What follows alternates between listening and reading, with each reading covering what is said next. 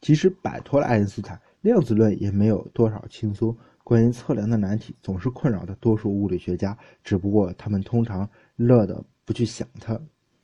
不管它有多么奇怪，太阳还是每天升起，不是吗？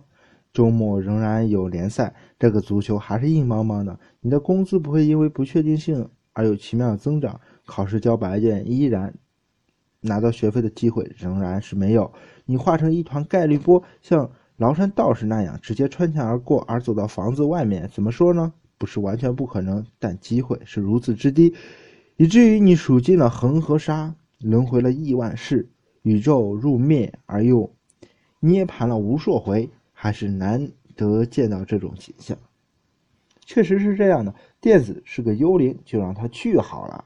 只要我们日常所见的那个世界实实在在，这也就不会增添乐观的世人太多烦恼。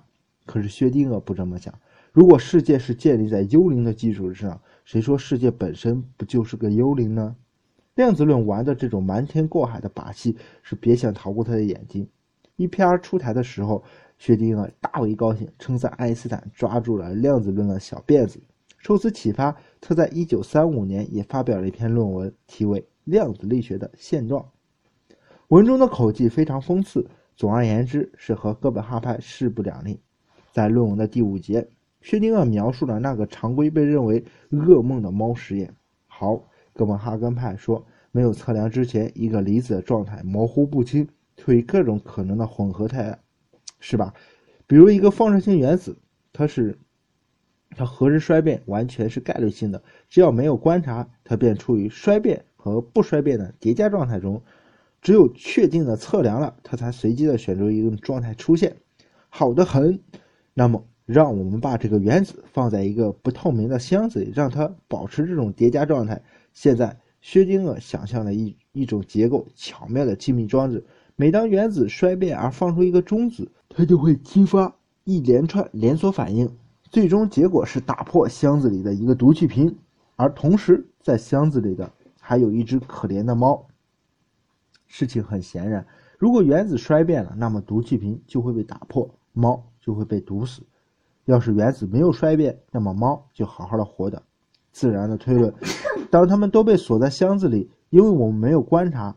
所以，那个原子处在衰变和不衰变的叠加状态。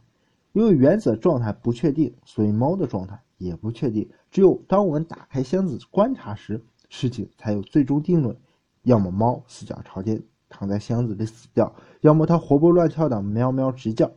问题是，当我们没有打开箱子之前，这只猫处于什么状态呢？似乎唯一的可能就是它和我们的原子一样处于叠加态。这只猫当时陷入了一种。死和活的混合，现在就不是光光是光原子是否幽灵的问题。现在猫也变成了幽灵，一只猫同时又是死的又是活的，它处于不死不活的叠加态，这未免和常识太过冲突。同时，在生物学角度来讲，也是奇谈怪论。如果打开箱子出来一只活猫，那么要是它能够说话的话。它会不会描述那种死活叠加的奇异感受呢？恐怕不太可能。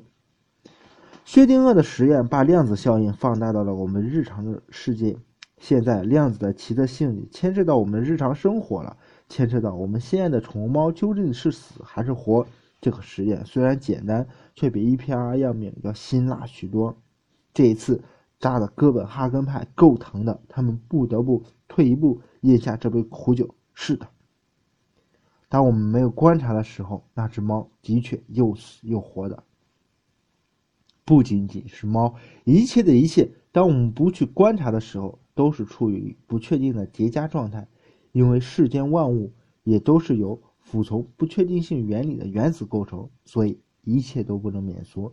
量子派后来有一个被哄传、哄传的很广的论调，就是说，当我们不观察时，月亮是不存在的。这稍稍偏离了本意。准确来说，因为月亮也是由不确定的离子组成。如果我们转过头去不看月亮，那一大堆离子就开始按照波函数弥散开去。于是乎，月亮的边缘开始显得模糊不确定。它逐渐融化，变成概率波，扩散到周围的空气领域。当然，这么大一个月亮完全融化成空气中的概率需要很长的时间。不过，问题的实质是，要是不观察月亮，它就从确定的状态变成了无数不确定的叠加。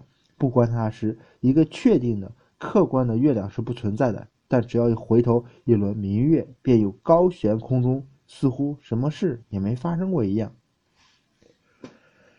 不能不承认，这听起来有很强的主观唯心论的味道。虽然它其实和我们日常通常理解的那种哲学理论有大的区别，不过讲到这里，许多人大概都会自然而然想起贝克莱主教的那句名言：“存在就是被感知。”这句话稍微改一改，就会讲成“存在就是被测量”，那就是哥本哈根派的意思差不多了。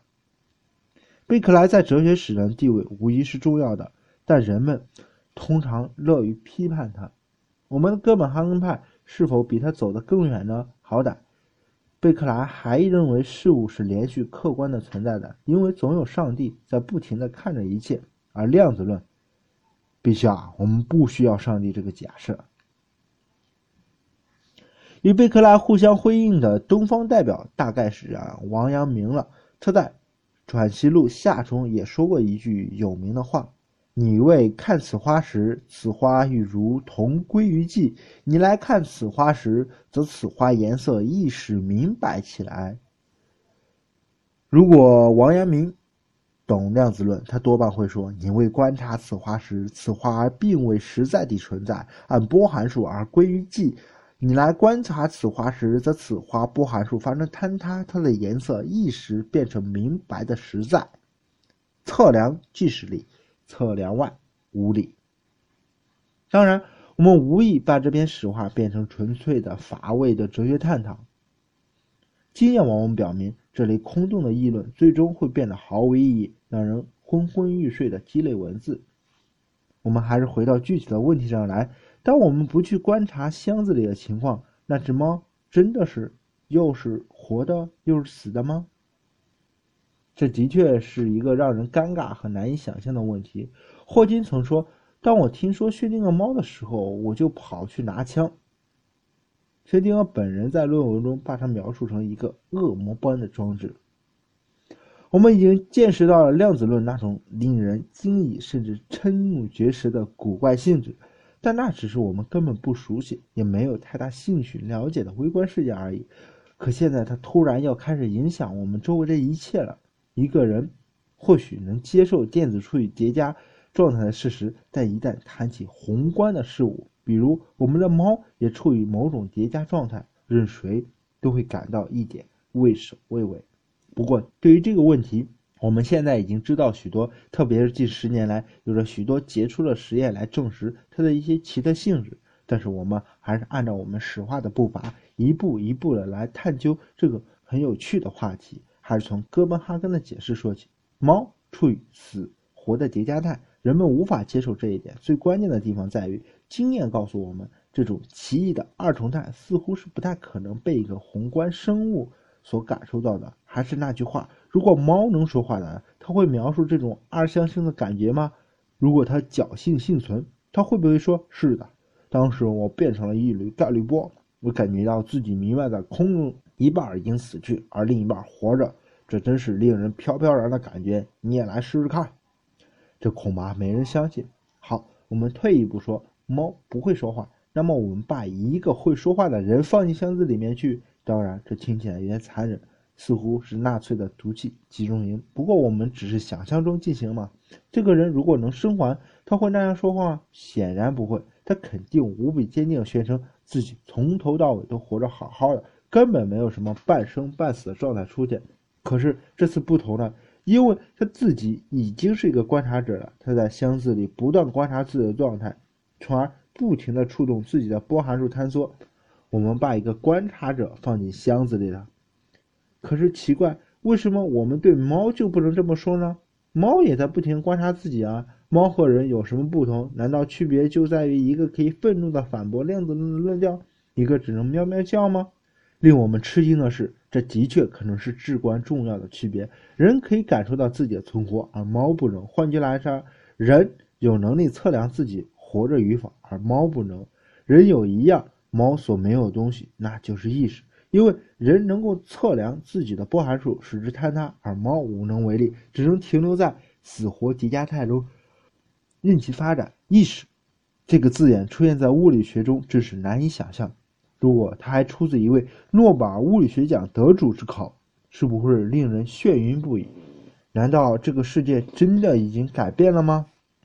半死半活的薛定谔猫是科学史上最著名的怪异形象之一。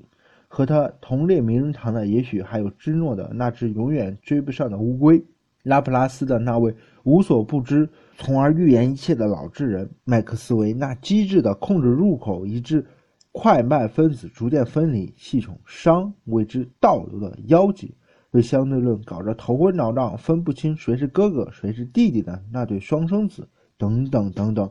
薛定谔猫在大众中也十分受欢迎，常常出现在剧本中。漫画和音乐中，虽然比不上同胞加菲猫或者汤姆，也算是有点人气。有意的是，他常常和巴甫洛夫的狗作为一个搭档，一唱一和的出现。他最长脸的一次，大概是被《恐惧之泪》这个二十世纪八十年代红极一时的乐队作为一首歌的标题演唱。虽然歌词是“薛定谔猫死在了这个世界”。